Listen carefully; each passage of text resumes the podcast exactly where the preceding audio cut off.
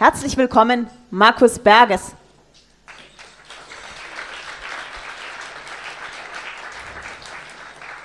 Ja, Betty hat eine Brieffreundin, allerdings nicht irgendeine, Marie oder Steffi.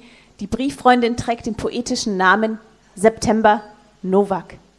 September lebt in Monaco in einem Palais. September nimmt Ballettstunden in Tüll und Spitze bei Madame Besobrasova und anschließend schwimmt sie im Stade Nautique im Atlantik. Sechs Jahre lang haben sich Betty und September geschrieben und nun macht sich Betty auf die Reise zu ihrer Brieffreundin, von der sie bisher noch nicht einmal ein Foto gesehen hat. Sie ist 19, es ist ihre erste Reise allein. Sie nimmt den Zug aus dem Münsterland bis nach Nizza, aber als sie ankommt, ist alles plötzlich ganz, ganz anders, als sie sich das vorgestellt hat. Markus Berges. Dankeschön, guten Abend. Sie sind ja jetzt gerade schon gut eingeführt worden, deswegen habe ich mich aus Zeitgründen ganz spontan entschlossen, doch nicht mit dem Anfang anzufangen, ähm, sondern, Sie haben ja gerade schon gehört, September Novak holt Betty, die Protagonistin, ab und ähm, sie sieht ganz anders aus, als sie sich die vorgestellt hat.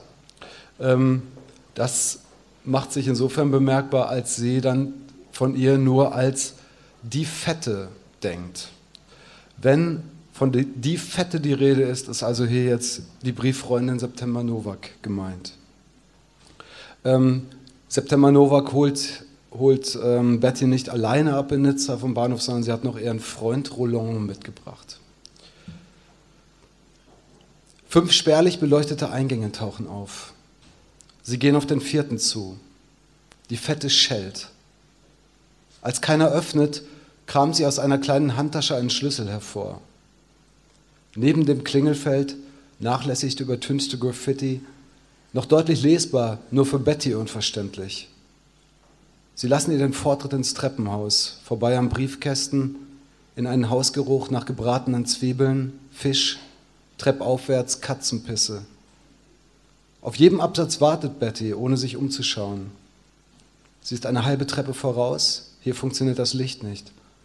Jetzt schließt die Fette unter ihr auf und steht da, bis ihre Blicke sich treffen. Betty kehrt um und folgt in einen stickigen Flur. Es riecht nach Suppe, Kippen, Schweiß und Deo oder Parfum. Die beiden füllen den Gang aus, aber es ist Betty, die hinter einer vollgestopften Garderobe mit ihrem Rucksack an den Spiegelschrank stößt und dann die umgefallenen Porzellanfiguren neben dem Telefon wieder aufrichten muss. Ein Schweinchen, ein Kind mit Hut und Flöte, einen singenden Engel. Vorsichtig lässt sie den Rucksack vom Rücken, schleift und hebt ihn in den nächsten Raum vor ein Sofa.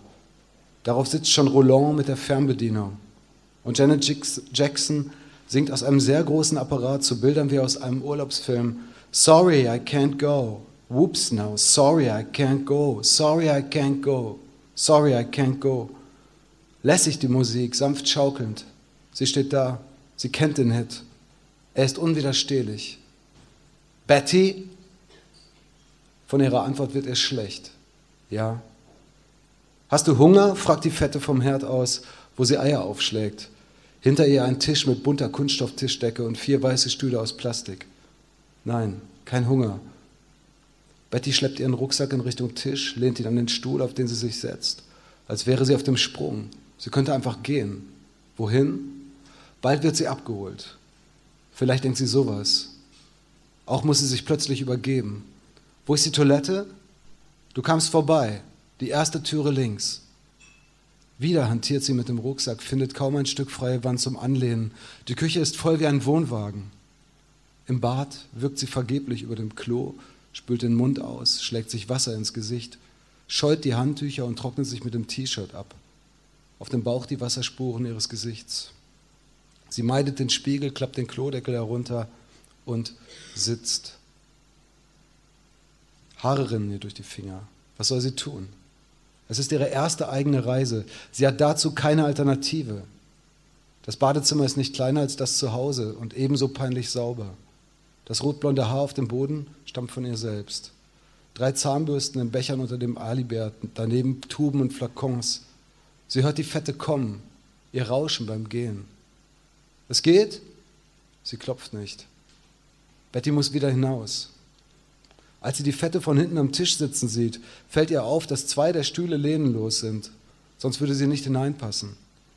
Ein sauberer Teller und zwei schmutzige. Sie war ein Nachtmahl lang im Bad. Roland schaut wieder fern. Es ist noch ein Rest da, sagt die Fette. Ich bin schrecklich müde, antwortet Betty. Natürlich. Die Fette erhebt sich. Gegenüber der Küchenzeile öffnet sie eine von Schränken umbaute Tür. Wir machen dein Bett, du schläfst bei mir. Betty betritt das kleine Zimmer. Ein schmales Fenster, ein Tisch, ein Regal, ein ungemachtes Bett, kein Platz für ein zweites. Die Wände in strengem Rosa. Die Fette kommt nach, drückt ihr Laken in die Arme und ruft: Roland! Dann murmeln die beiden im Flur und Betty hört eine leise dritte Stimme. Roland kehrt mit einem Schlafsessel zurück, hieft ihn hochkant durch die Tür. Ausgeklappt passt er genau vor das Fußende des Bettes, auf den Zentimeter. Roland steigt über den Schaumstoff aus dem Zimmer und tritt noch einmal dagegen, damit die Tür zugeht. Meine Mutter und Delphine, sie frühstücken früh. Ich fahre mit zu Roland. Morgen arbeiten wir Spätteam. Du bist frei also. An der Wand im Flur hängen Schlüssel. Gute Nacht, sagt die Fette leise, die Klinke in der Hand. Sie spricht ohne Akzent. Betty kennt diesen Singsang. Roland steht hinter ihr. Bonne nuit. Bonne nuit, Roland. Die Fette zieht die Tür zu. Betty spannt ein Laken über die Liegefläche und breitet das andere als Decke aus. Nachdem die Wohnungstür ins Schloss fiel, ist es still und sie holt ganz leise ihre Rucksäcke aus der Wohnküche. Ein Sweatshirt faltet sie zu einem Kissen. Die Mineralwasserflasche ist noch halb voll. Sie putzt sich am Fenster die Zähne, spuckt aus, vier Stockwerke tief, auf dem Parkplatz. Hinter der Mauer sieht sie ein Baustofflager, Gleise, Güterzüge. Es ist Zeit zu weinen. Aber erst als sie im Halbdunkel erwachte, vielleicht zwei Stunden später, als Betty erneut klar wurde, wo sie war, auf dem Boden und an wessen Fußende, konnte sie weinen und dann nicht mehr aufhören.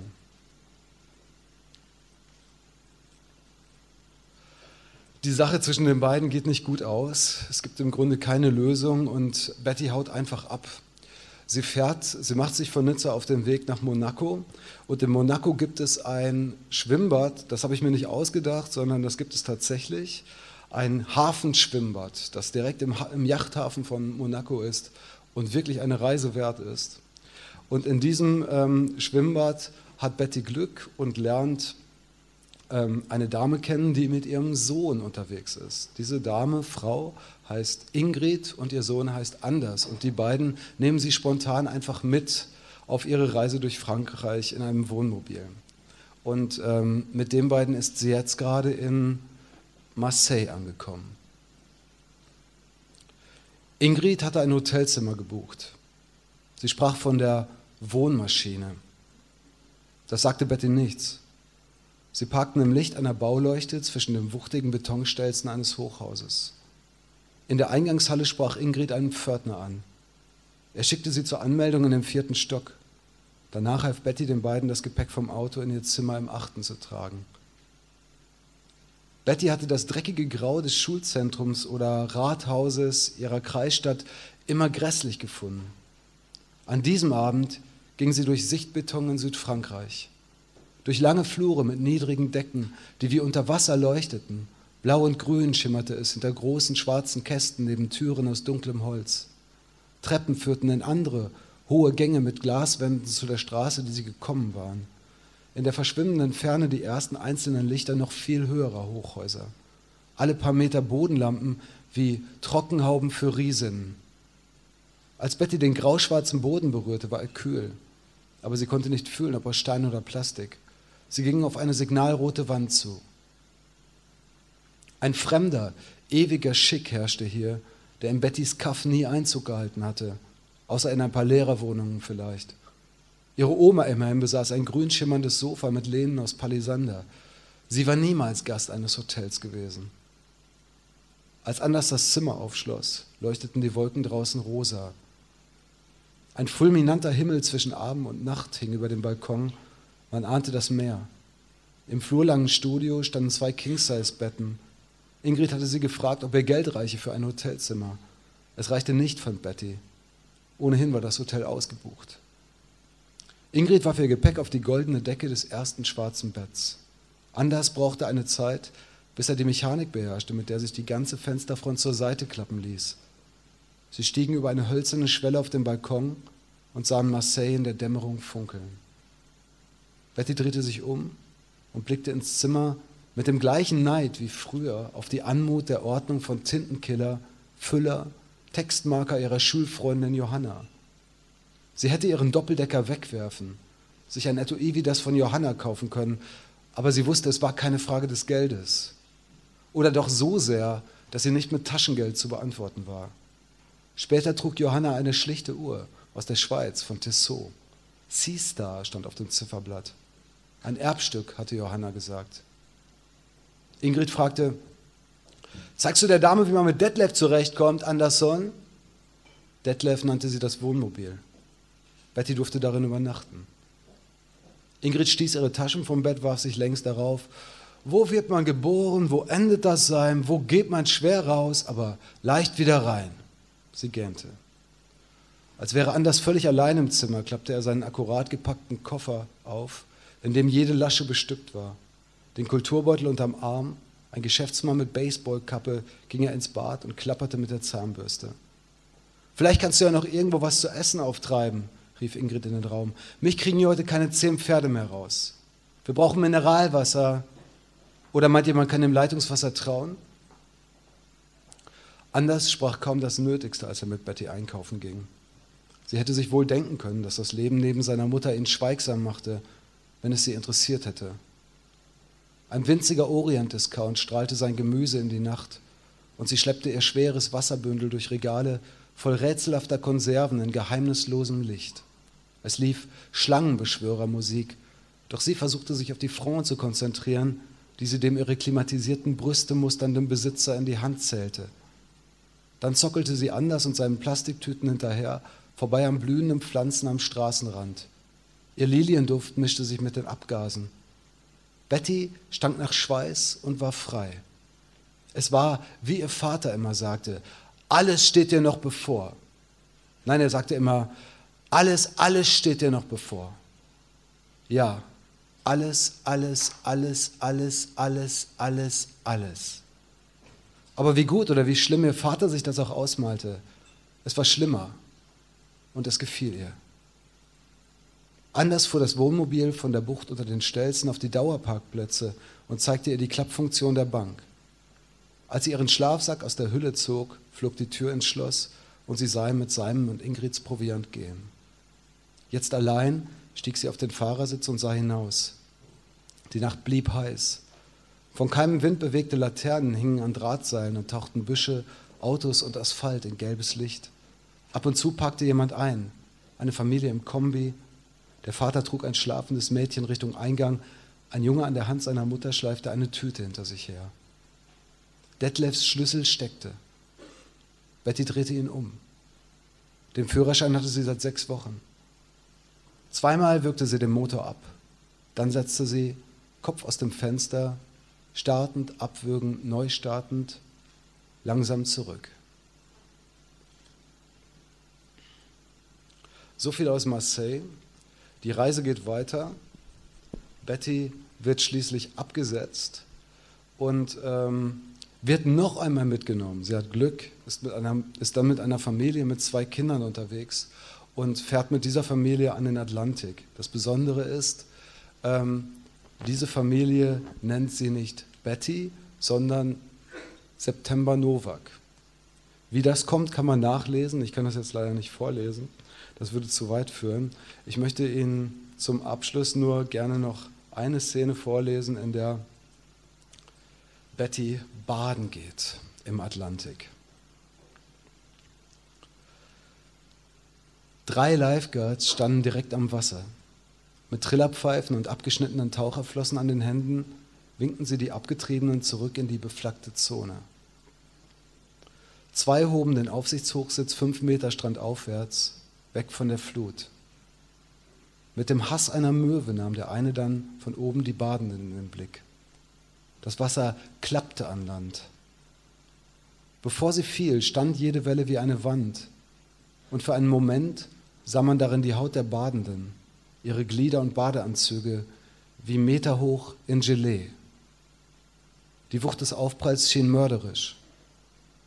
Aber so laut die Mädchen und Frauen auch jedes Mal kreischten, alle tauchten hinter der Gischt immer wieder auf und machten sich die Augen Richtung Horizont für den nächsten Lift bereit. Nie wurde jemand auf den harten Muschelsand geschleudert, es sei denn, er hatte die exakt falsche Sekunde für den Ein- oder Ausstieg erwischt. Einmal traf es eine schmale ältere Dame, die sich dann taumelnd ihre Tränen verkniff. Betty hatte einen Kater, Angst und keine Erfahrung, aber stürzte sich hinein, wie sie es zögernd etlichen Vorgängern abgeschaut hatte. Der Atlantik machte Pausen und sie passte eine ab, tauchte kopfüber in den dunklen Berg, der gerade noch nur ein Buckel gewesen war, und teilte das kalte Wasser mit den Händen. Als sie auftauchte und ihre Augen wieder funktionierten, war sie bereits mitten im Kessel, Angst und Freudenschreie neben ihr ununterscheidbar. Sie alle drehten sich und wurden angehoben wie Korken, bis an eine vage Kante, über die man ums Verrecken nicht hinaus wollte. Für eine oder zwei Sekunden auf der Spitze des flüssigen Aussichtsturms ließ sich der ganze Strand überblicken. Die Düne grün, in allen Farben Schirme und die kleinen ungezählten Menschen, die jeden Sommer zusahen, wie Betty es gerade noch selbst getan hatte. Sie ruderten auf Höhe des Hochsitzes verehrter Frisbees und Möwen vor dem Schaum. Endlich zog die Welle sie ihren vollendeten Rücken hinunter, ihre Füße berührten den Sand, und Betty fand sich neben einem Glatzkopf mit Haaren auf Brust und Schultern wieder, der Merde sagte, nochmal Merde, und einem molligen Mädchen, dem das Oberteil halb von den Brüsten gerutscht war. Betty rieb sich die Augen, schneuzte sich unauffällig, zog sich den Badeanzug aus dem Hintern. Seitenblicke, stolz unter Fremden. Da baute sich der nächste Gipfel auf und jetzt schrie Betty wie am Spieß, strampelnd auf ihrem Weg nach oben. Bevor die Woge brach, als sich der Anblick des bunt gescheckten, weiten Strandes mischte mit ihrer Vorstellung, dass sie von dort aus wie die anderen durch einen rasenden, trübgrünen Vorhang sichtbar wäre, weiß und zappelnd, das war, wie soll ich anders sagen, Glück.